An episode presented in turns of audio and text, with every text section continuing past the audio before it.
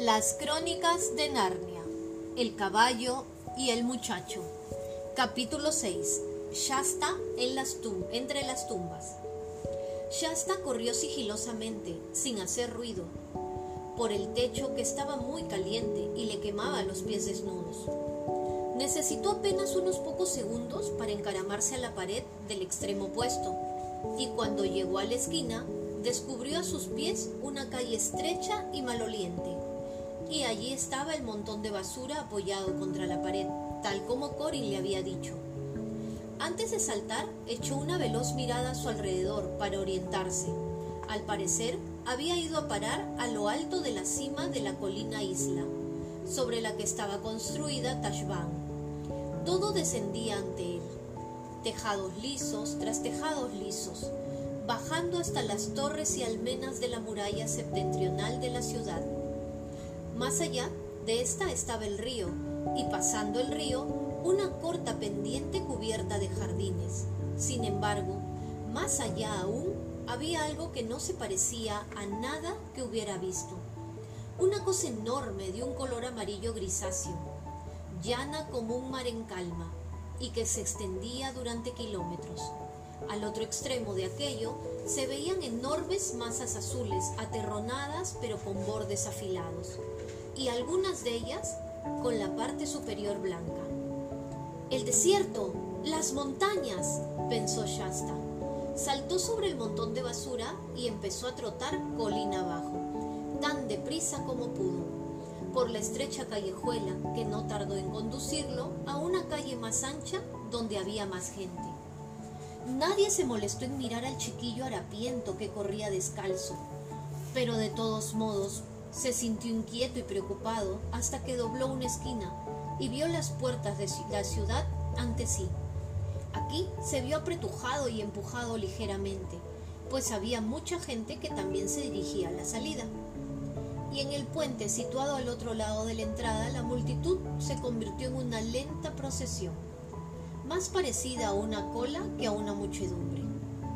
Allí en el exterior con una transparente corriente de agua a ambos lados, el ambiente resultaba deliciosamente fresco tras el olor, el calor y el ruido de Tashbán.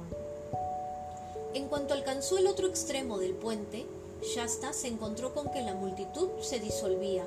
Todo el mundo parecía dirigirse a la izquierda o a la derecha, a lo largo de la orilla del río. El muchacho, en cambio, se dirigió directo al frente ascendiendo por una carretera que no parecía muy utilizada, situada entre los jardines. Al cabo de unos pocos metros se encontró totalmente solo y unos cuantos metros más lo llevaron a lo alto de la cuesta. Allí se detuvo y abrió desmesuradamente los ojos. Era como llegar al fin del mundo, pues toda la maleza se detenía de un modo repentino ante él y allí empezaba la arena, una arena plana e interminable, como en una playa, pero un poco más áspera, porque no estaba nunca mojada. Las montañas que entonces parecían más lejanas que antes, se levantaban amenazadoramente ante él, al frente. Con gran alivio por su parte, vio a unos cinco minutos de marcha a su izquierda lo que sin duda debía ser las tumbas tal como las había descrito Brie, enormes masas de piedra desmoronada en forma de colmenas gigantes, pero un poco más estrechas, parecían muy negras y siniestras, pues el sol empezaba a ponerse justo detrás de ellas. Volvió el rostro al oeste y corrió hacia las tumbas. No pudo evitar buscar con insistencia cualquier señal de sus amigos, a pesar de que el sol que se ponía le daba directamente en el rostro y apenas podía ver nada. Y de todos modos pensó, seguro que estarán al otro lado de la tumba más alejada, no en este lado, donde cualquiera podría verlos desde la ciudad. Había unas doce tumbas, cada una con una entradita en forma de arco que daba a una oscuridad total.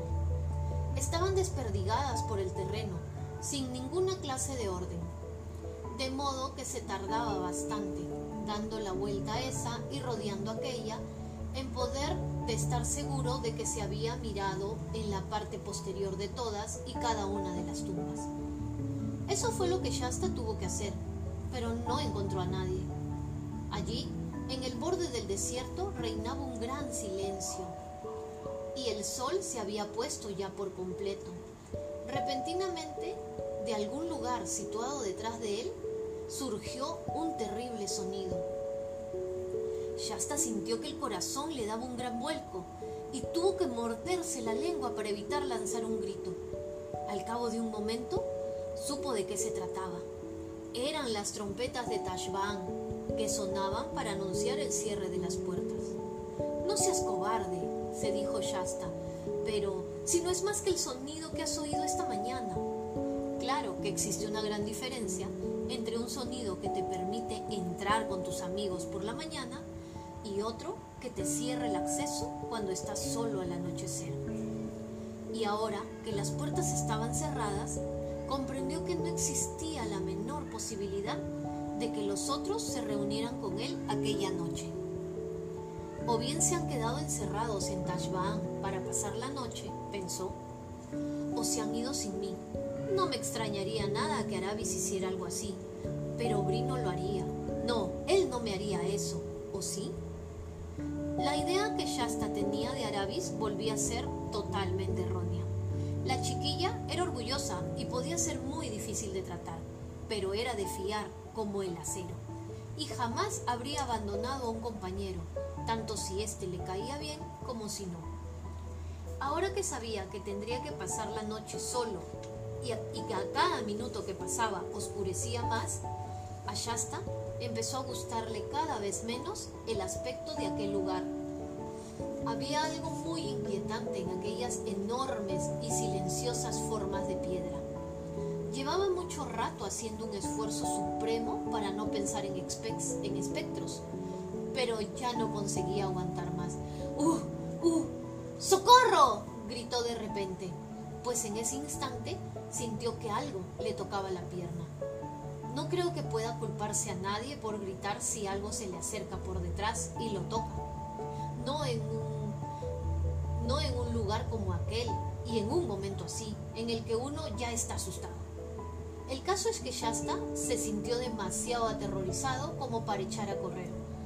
Cualquier cosa habría sido mejor que dar vueltas y más vueltas alrededor de la sepultura de los antiguos reyes, perseguido por algo a lo que no se atrevía a mirar. En su lugar, hizo sin duda lo más sensato que podía hacer.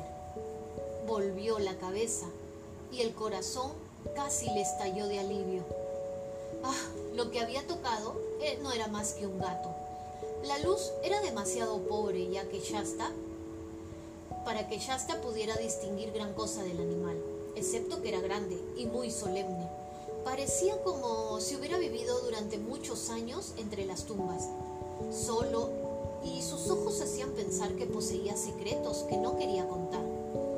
Minino, Minino, llamó Shasta, supongo que tú no eres un gato parlante. El gato lo miró más fijamente que antes. Luego empezó a alejarse y sin pensarlo dos veces, Shasta lo siguió. El animal lo condujo por entre las tumbas y lo apartó de ellas hasta llegar al lado que daba al desierto. Una vez allí se sentó muy tieso con la cola enrollada alrededor de las patas y con el rostro vuelto en dirección al desierto, a Narnia y al norte, tan inmóvil como si vigilara la llegada de algún enemigo. Shasta se acostó junto a él, con la espalda en contacto con el gato y el rostro vuelto hacia las tumbas. Porque si uno se siente nervioso, no hay nada como tener el rostro vuelto en dirección al peligro y algo cálido y sólido a la espalda. La arena no le habría parecido muy cómoda a otro, pero Shasta llevaba semanas durmiendo en el suelo y apenas lo notó. No tardó en dormirse, aunque incluso en sus sueños siguió preguntándose qué habría sucedido con Bri, Arabis y Wing. Lo despertó repentinamente un sonido que no había oído nunca. Tal vez sea solo una pesadilla, se dijo. En ese mismo instante se dio cuenta de que el gato ya no estaba a su espalda. y lamentó que se hubiera ido. De todos modos, se quedó acostado muy quieto, sin siquiera abrir los ojos, porque estaba seguro de que se sentiría más asustado si se incorporaba y paseaba su mirada por las tumbas y la soledad. Cualquiera de nosotros se quedaría inmóvil con la cabeza bajo las sábanas, pero entonces volvió a oírse el ruido, un, un grito penetrante y ronco que surgió a su espalda desde el interior del desierto.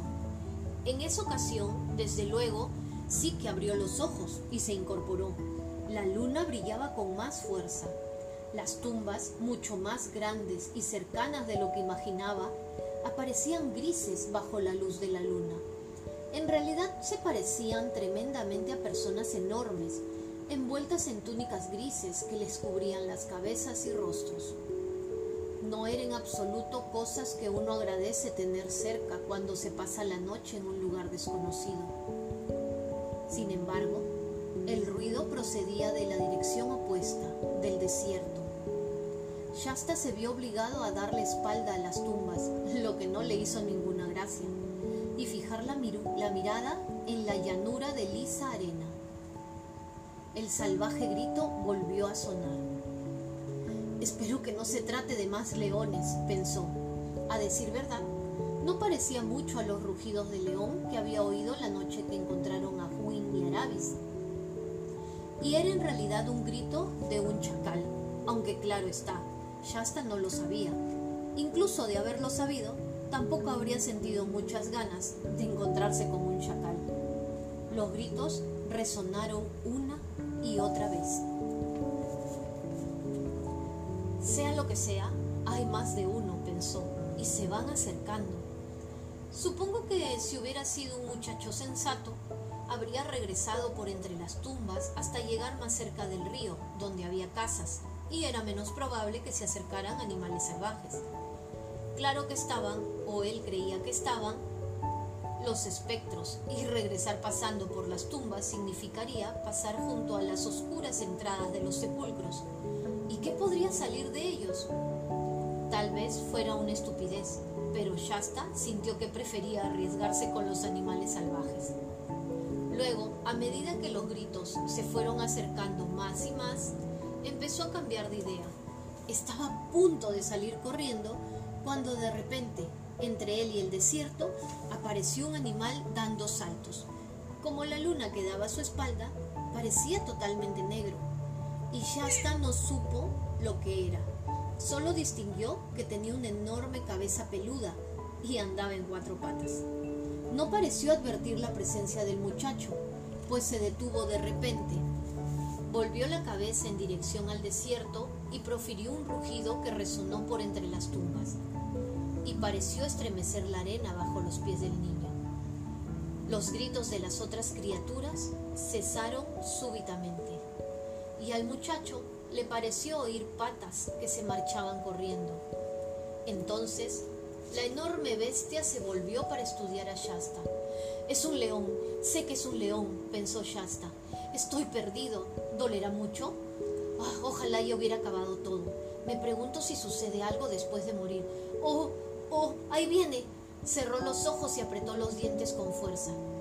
No obstante, en lugar de colmillos y zarpas, solo sintió algo cálido que se, que se tumbaba a sus pies y cuando lo abrió, abrió los ojos, exclamó, ¡Caramba!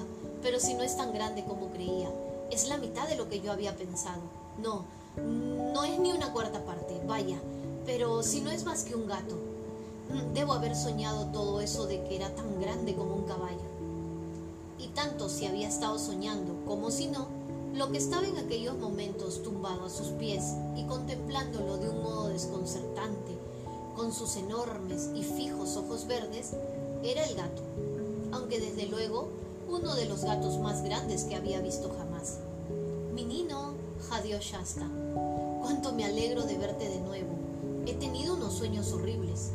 Volvió a acostarse inmediatamente, su espalda en contacto con el lomo del gato, tal como había estado al inicio de la noche, y el calor del animal embargó todo su cuerpo. Jamás volveré a hacerle una jugarreta a un gato mientras viva, prometió. medio al gato, medio a sí mismo. Lo hice una vez, ¿sabes? Arrojé piedras a un sarnoso gato callejero medio muerto de hambre. Eh, deja ya de hacer eso. El gato había dado la vuelta y lo había arañado. Nada de eso, ordenó Shasta. Cualquiera diría que comprendes lo que digo. A continuación, se quedó dormido. A la mañana siguiente, cuando despertó, el gato se había ido, el sol había salido y la arena ardía. Shasta, muerto de sed, se sentó y se frotó los ojos. El desierto mostraba un blanco cegador, y aunque se oía el murmullo de voces procedentes de la ciudad, situadas a su espalda, el lugar donde estaba sentado se hallaba en perfecto silencio. Cuando miró un poco hacia la izquierda y al oeste para que el sol no le diera en los ojos, vio las montañas en el otro extremo del desierto, tan definidas y nítidas que parecían hallarse a unos pocos pasos de distancia. Advirtió especialmente una cima azulada que se dividía en dos picos, en lo alto, y decidió que aquello debía ser el monte Pire. Esa es nuestra dirección, a juzgar por lo que dijo el cuervo, pensó. Así pues, me aseguraré de ello para no perder tiempo cuando los otros aparezcan. De modo que efectuó un profundo surco bien definido con el pie, que señalaba directamente hacia el monte Pire. La siguiente tarea, por supuesto, era cumplir algo, conseguir, era conseguir algo de comer y beber. Shasta notó de regreso por entre las tumbas. Trotó de regreso por entre las tumbas. Ahora parecían normales y corrientes y se preguntó cómo podía haber sentido miedo de ellas. Y descendió hasta los terrenos y cultivos situados junto al río.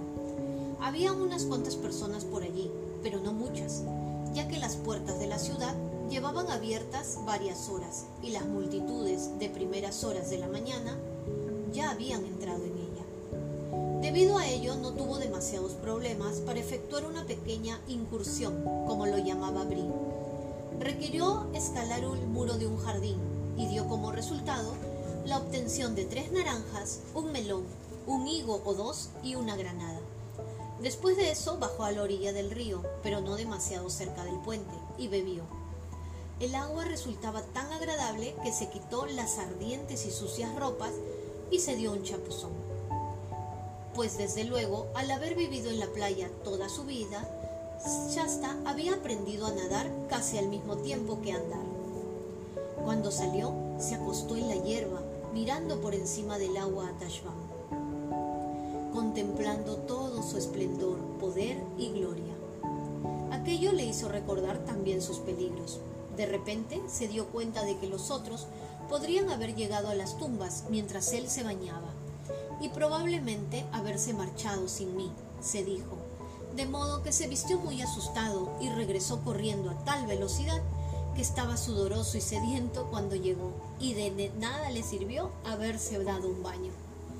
Tal como acostumbra suceder cuando no está solo y espera algo, aquel día pareció tener cien horas. Tuvo mucho tiempo para pensar, desde luego, pero permanecer sentado a solas, pensando únicamente, hace que el tiempo transcurra muy despacio. Pensó mucho en los narnianos, en especial en Corin, y se preguntó qué habría sucedido cuando descubrieron que el muchacho había estado acostado en el que había estado acostado en el sofá y escuchando todos sus planes secretos, no era Corin en realidad. Resultaba muy desagradable pensar que aquellas personas tan amables lo tomarían por un traidor. Sin embargo, mientras el sol ascendía muy lentamente hasta lo alto del cielo y luego volvía a descender muy despacio hacia el oeste y no aparecía nadie ni sucedía nada, empezó a sentirse más y más inquieto. Entonces se dio cuenta de que cuando acordaron esperarse mutuamente en las tumbas, Nadie había dicho nada sobre cuánto tiempo. No podía aguantar allí durante el resto de su vida y muy pronto volvería a oscurecer y tendría que pasar otra noche idéntica a la anterior. Una docena de planes distintos pasaron por su mente, todos ellos pésimos, y al final escogió el peor de todos. Decidió aguardar hasta que oscureciera y luego volver al río robar tantos melones que pudiera como pudiera transportar y marchar en dirección al monte Pire solo, confiando para terminar en la dirección a seguir, en la línea que había dibujado aquella mañana en la arena. Era una idea disparatada, y si hubiera leído tantos libros como tú sobre viajes por desiertos, jamás se le habría ocurrido. Pero Shasta no había leído un libro en su vida. Antes de que se pusiera el sol sucedió algo. Shasta estaba sentado a la sombra de una de las tumbas cuando alzó la mirada y vio dos caballos que iban hacia él. A continuación, el corazón le dio un vuelco, pues reconoció en ellos a Bri y a. Pero al cabo de un momento se le cayó el alma a los pies. De nuevo, no veía ni rastro de Arabis. Los caballos los conducía un hombre extraño, un hombre armado, elegantemente vestido como un esclavo, como un esclavo de rango superior en una familia importante. Bri y Wing ya no iban disfrazados de caballo de carga, sino que llevaban silla y brida. ¿Qué podía significar todo aquello? ¿Era una trampa? pensó Shasta. ¿Alguien ha atrapado a Arabis? Tal vez la hayan torturado y ella haya confesado todo. Quieren que salga, que corra hacia ellos y le hable a Bri, y entonces me atraparán a mí. Y sin embargo, si no lo hago, puedo perder mi única oportunidad de reunirme con los demás. ¿Cómo desearía saber qué ha sucedido? Y se ocultó tras la tumba, echando un vistazo cada pocos minutos, mientras se preguntaba qué era lo menos peligroso que podía hacer.